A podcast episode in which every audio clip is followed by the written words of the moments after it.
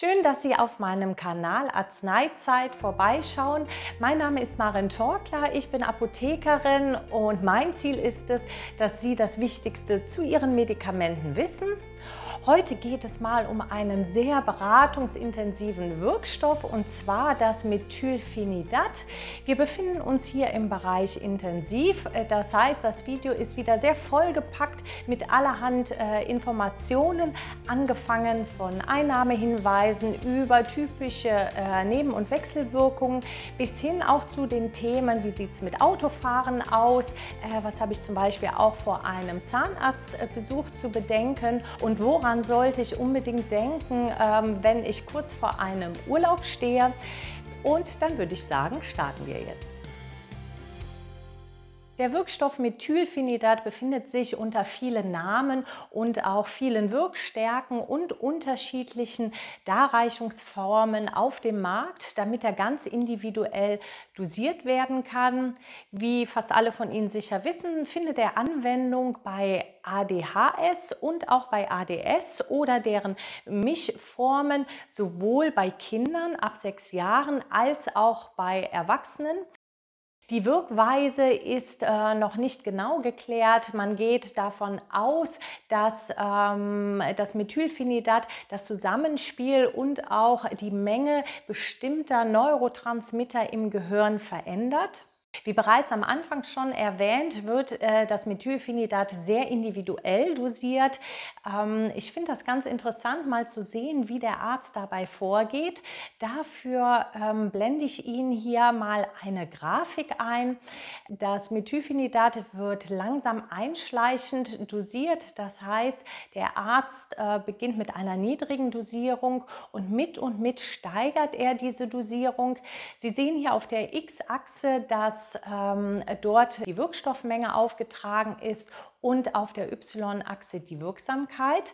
Hier sehen Sie auch schon dran, dass je höher das Methylphenidat dosiert wird, dass das nicht automatisch heißt, dass es dadurch besser oder stärker wirksam ist. Ähm, es ist häufig der Fall, dass es gar nicht zu ähm, einem Ausbleiben einer Verbesserung äh, kommt, wenn die Dosis erhöht wird, sondern anhand der Kurve sehen Sie auch, dass ähm, plötzlich die Symptome wieder stärker werden. Das heißt, Ihr Arzt geht ähm, über diesen ähm, Punkt hinaus und irgendwann merkt er dann, dass durch eine Dosiserhöhung die Symptome sich nicht verbessern, sondern manchmal sogar wieder verschlechtern. Nun ähm, weiß er, dass er äh, die optimale Dosis überschritten hat und geht wieder eine Dosierung zurück, wodurch äh, dann die für sie optimale ähm, Menge an Wirkstoff gefunden worden ist. Es kann bei einer ähm, leichten Überdosierung auch zu bestimmten Symptomen kommen. Die blende ich Ihnen hier auch ein. Das sind alles Symptome, äh, bei denen auch der Arzt hellhörig wird und äh, für sich dann weiß, dass diese Dosierung ähm, etwas zu hoch gewählt wurde und er wieder ein Stück zurückgeht. Ich möchte Sie nur darüber informieren, dass es ganz normal ist, dass der Arzt bei der Dosisfindung äh, am Ende wieder einen Schritt zurückgeht, ähm, weil Sie anhand der Grafik gesehen haben, dass da dann die optimale Wirkung liegt. Nun steht die individuelle Dosierung fest und ähm, diese Dosierung pro Tag wird dann äh, entweder einmal morgendlich gegeben oder aber auch äh, diese Tagesgesamtdosis wird auf zwei Gaben verteilt, eine morgendliche und eine mittagliche.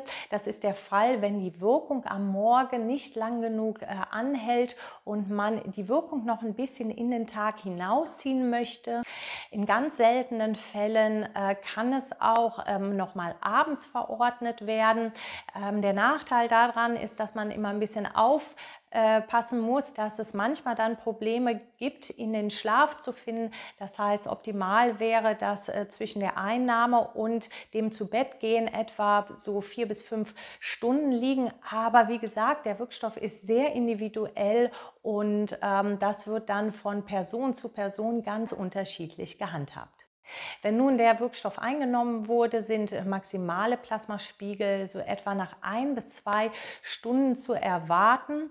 Die Wirkdauer ähm, ist ganz individuell und ähm, da ist es auch wichtig, dass Sie als Angehörige oder aber auch zum Beispiel, wenn es jetzt um ein Kind geht, auch die Lehrer mit einbezogen werden, denn die Rückmeldung von Ihnen und auch zum Beispiel von den Lehrern ist ganz wichtig, damit der Arzt auch genau genau weiß, wann in etwa die Wirkung des Methylphenidats abklingt. Denn jetzt mal abgesehen vom Wirkungsabfall kann nach dem Wirkungsabfall ein äh, Rebound auftreten. Die Symptome des Rebounds blende ich Ihnen hier oben einmal ein. Und zwar äh, handelt es sich da um Symptome, die ähm, gar nicht nur damit zu tun haben, dass der Wirkstoff jetzt nicht mehr wirkt, sondern es kann sein, dass die Stimmungslage jetzt ins Gegenteil einmal umschwenkt und das dann für eine Dauer von etwa bis zu einer Stunde nach diesem Wirkungsabfall auch ähm, über diese Symptome muss der Arzt Bescheid wissen, wird er sie auch äh, ansprechen, damit man auch da ganz individuell schaut, wie die beste Dosierung ist. Um das Ganze jetzt einmal abzurunden, äh, möchte ich Sie auch darauf hinweisen, dass Sie das Methylphenidat nie von selbst einfach so weglassen sollen. Sie sollten immer Ihren Arzt mit informieren oder aber auch es gibt die Möglichkeit, dass der Arzt Ihnen äh, ein Absetzen empfiehlt. Und zwar liegt daran, dass man innerhalb von zwölf Monaten, wenn es überhaupt so lange eingenommen wird, ähm, irgendwann mal einen Absatzversuch unternehmen sollte, um äh, zu überprüfen, inwieweit äh, das Methylphenidat überhaupt noch eine Wirkung hat.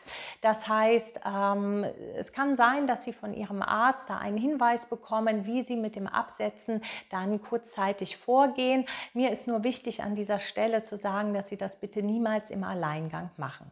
So, nun wurde die für Sie individuelle Dosierung ermittelt und ähm, was ist jetzt zu beachten, wenn man das Methylphenidat einnimmt? Ähm, wichtig ist, dass Sie es zum Essen oder kurz danach einnehmen sollten. Ähm, Ziel ist, dass der Wirkstoff immer zusammen mit Nahrungsbestandteilen im Magen ankommt. Der Grund dafür ist, ähm, wenn es nüchtern eingenommen werden würde, würde der Wirkstoff schneller ins Blut aufgenommen. Aber das Problem ist, dass er nicht mehr ganz so lang wirksam ist. Das heißt, durch die Aufnahme mit Nahrung können Sie erreichen, dass der Wirkstoff noch etwas länger weiter wirkt. An dieser Stelle möchte ich auch sogenannte Retardpräparate ähm, kurz erwähnen. Und zwar kann es sein, dass irgendwo auf der Packung retardiert oder retard draufsteht. Das äh, bedeutet, dass der Wirkstoff nicht sofort und schnell ins Blut abgegeben wird, sondern etwas langsamer, wodurch er einfach eine längere ähm, Wirksamkeit hat. Aber das ist auch von Präparat zu Präparat sehr ähm, verschieden. Mir ist wichtig an dieser Stelle noch zu erwähnen, dass Sie ähm, die, den Wirkstoff niemals zerkauen sollten, auch nie irgendwie zerstören sollten. Besonders diese Retard-Formulierung haben so eine Ummantelung, wodurch der Wirkstoff nur langsam abgegeben wird. Das heißt, ähm, es ist ganz wichtig, dass Sie ähm, die Tablette oder Kapsel immer in einem schlucken. Als nächstes äh, möchte ich die wichtigsten Nebenwirkungen des Methylphenidats ansprechen. Das ist immer so ein schwieriger Grad, da ähm, so ein richtiges Maß zu finden, weil ähm, wenn man da natürlich sehr sensibel drauf ist, ähm, kann man durch das Wissen über diese Nebenwirkungen diese auch ein wenig hervorrufen. Wenn Sie nun ein Patient sind, der das Präparat selber einnehmen und von sich wissen, dass ähm, alle Nebenwirkungen, von denen Sie irgendwann mal hören, sofort bei Ihnen eintreten, dann springen Sie doch gleich ähm, weiter zu den äh, Wechselwirkungen. Ansonsten besonders äh, für Eltern finde ich es wichtig, dass Sie darüber aufgeklärt sind, damit Sie ähm, genau auch gleich in den Zusammenhang bringen können, ob bestimmte neu auftretende Symptome äh, von dem Methylphenidat kommen können könnten. Falls bei Ihnen jetzt schon eine Routineuntersuchung gemacht worden ist, wurden ähm, Sie sicher auf äh, Dinge wie zum Beispiel einen erhöhten Blutdruck überprüft oder aber auch ähm, zum Beispiel eine erhöhte Herzfrequenz, das heißt ein schneller Schlagen des Herzens. Der Grund dafür ist, dass das Methylphenidat ähm, so bei jedem Zehnten bis Hundertsten in etwa ähm, dazu führen kann, dass der Blutdruck etwas ansteigt und die Herzfrequenzrate auch. Der Arzt schaut immer genau darauf, dass diese Nebenwirkung nicht äh, bei Ihnen auftritt. Das ist auch der Grund dafür, weshalb ähm, ganz am Anfang beim Erstgespräch ähm, erstmal auch nachgefragt wurde, ob in der Familiengeschichte irgendwelche Herzerkrankungen äh, vorliegen oder Sie vielleicht von irgendwelchen Herzrhythmusstörungen in der Familie wissen. Das ist auch der Grund, weshalb es zum Beispiel auch anfangs zu einer körperlichen Untersuchung kam, um das ausschließen zu können. Wenn da jetzt so ganz leichte Auffälligkeiten waren, dann wird der Patient auch erstmal zum Kardiologen geschickt, um äh, das genau abzuklären. Denn bei ganz schweren Herz-Kreislauf-Erkrankungen sollte das Methylphenidat nicht gegeben werden. Achten Sie selber auf so Symptome wie starkes Herzstolpern oder aber auch ähm, irgendwie Schmerzen in der Brust oder ähm, auch zum Beispiel eine Luftnot und im schlimmsten Fall sogar Bewusstlosigkeit. Wenn Ihnen diese Symptome bei Ihnen äh, plötzlich auffallen, dann äh, ist es ganz wichtig, dass Sie daraufhin bitte sofort Ihren Arzt kontaktieren. Alle Nebenwirkungen, die ich hier anspreche, die kommen in einer Häufigkeit von etwa bei jedem äh, zehnten bis hundertsten Patienten vor. Äh, Symptome, die noch seltener auftreten, die werde ich an dieser Stelle nicht ansprechen. Als nächstes seien, äh, wie bei jedem Medikament eigentlich auch, typische Magen-Darm-Probleme zu nennen, wie Übelkeit, Erbrechen, Durchfall. Genauso ähm, reagiert auch die Haut gerne auf Medikamente, wie zum Beispiel mit Juckreiz oder mit Ausschlag. Das äh, sind alles Nebenwirkungen, die Sie ähm, in etwa der gleichen Häufigkeit bei vielen anderen Medikamenten auch finden. Das Methylphenidat ähm, kann auch zu Schlaflosigkeit führen und auch zu Nervosität. Es kann auch ähm, zu vermehrten Erkältungssymptomen kommen, wie zum Beispiel Halsschmerzen, Husten oder aber auch Entzündung des Nasenrachenraums, auch ähm, Schwindel, Schläfrigkeit oder Bewegungsstörungen. Das sind auch alles ähm, mögliche Nebenwirkungen. Und diese Nebenwirkungen zum Beispiel sind auch der Grund, weshalb Sie etwas vorsichtig mit der Teilnahme am Straßenverkehr sein sollten, besonders in der Einstellungsphase oder aber auch bei einer Dosiserhöhung können diese Nebenwirkungen etwas vermehrt auftreten. Zu erwähnen sei hier an dieser Stelle aber auch mal, dass ähm, das Methylphenidat in therapeutisch richtigen Dosierungen die verkehrsrelevanten Leistungen sogar ähm, verbessern kann. Das äh, bedeutet, dass die Konzentration im Straßenverkehr unter der richtig dosierten Methylphenidat-Behandlung ähm, besser gegeben wäre als ohne. Ferner sollte das Methylphenidat nicht angewandt werden bei einem Glaukom, also einem grünen Star oder auch bei einer Hyperthyreose, das heißt einer äh, verstärkten Schilddrüsenwirkung und auch nicht bei sehr, sehr schweren psychischen Erkrankungen Worauf man auch nochmal achten sollte, blende ich Ihnen hier vorne auch nochmal ein, denn der Wirkstoff sollte auch nicht angewandt werden, wenn man in der Vorgeschichte äh, zerebrovaskuläre Ereignisse hatte. Das äh, bedeutet, dass äh, bestimmte Hirnareale nicht gut durchblutet worden sind bis hin zum Schlaganfall, denn ähm, der Wirkstoff äh, muss dahingehend sehr genau überwacht werden. Das Auftreten dieser Symptome ist sehr, sehr gering gering, aber ich möchte trotzdem, dass Sie davon wissen, denn wenn diese Symptome auftreten, dann ist es sehr, sehr wichtig, dass Sie sofort einen Arzt aufsuchen. In Schwangerschaft und Stillzeit sollte das Methylphenidat nicht angewandt werden. Das heißt, ähm, wenn Sie schwanger sind, äh, kontaktieren Sie bitte auch sofort Ihren Arzt und ähm, weisen Sie ihn bitte auch darauf hin, wenn bei Ihnen der Kinderwunsch besteht. Als nächstes möchte ich einmal zu den Wechselwirkungen mit anderen Arzneistoffen überleiten. Da das Methylphenidat, wie erwähnt, ja auf Botenstoffe Einfluss nehmen kann, allen voran auch das Dopamin, kann es als erstes äh, zu Wechselwirkungen kommen, die mit Wirkstoffen zu tun haben, die auch an dem Dopaminspiegel etwas verändern können. Dazu zählen ähm, zum Beispiel Anti-Parkinson-Mittel oder aber auch trizyklische Antidepressiva und auch Neuroleptika. Ähm, das Gute ist, Sie sind hier bei Ihrem Facharzt, der davon genau äh, weiß. Und äh, wichtig ist aber, dass wenn zum Beispiel Ihr Hausarzt Ihnen mal ein leichtes Antidepressivum zum Beispiel verordnen möchte, dass Sie unbedingt dann auch Rücksprache mit dem Facharzt nehmen, weil es hier zu Wechselwirkungen kommen kann. Ich habe jetzt gerade schon von den Antidepressiva gesprochen und dazu möchte ich jetzt auch überleiten, denn äh, das Methylphenidat, das kann dazu führen, dass bestimmte Wirkstoffe in Ihrem Körper etwas weniger abgebaut werden. Dazu zählen die trizyklischen Antidepressiva und die SSRIs, die selektiven Serotonin-Reuptake-Inhibitoren. Das sind beides Wirkstoffklassen, die auch äh, zur Stabilisierung von Stimmungsschwankungen als äh, Co-Medikation manchmal Anwendung finden. Hier ist äh, wichtig nochmal daran zu erinnern, dass die bei gleichzeitiger Einnahme einfach etwas stärker wirksam sein können. Der gleiche Fall ist es bei ähm, Mitteln, die ähm, umgangssprachlich das Blut verdünnen. Und zwar äh, sind das die sogenannten Kumarin-Derivate. Dazu gehört einmal das Warfarin und das Phenprocumon. Wenn das angewandt wird, sollte der INR-Wert, das ist der Wert, der äh, für die Blutverdünnung steht, immer genau kontrolliert werden.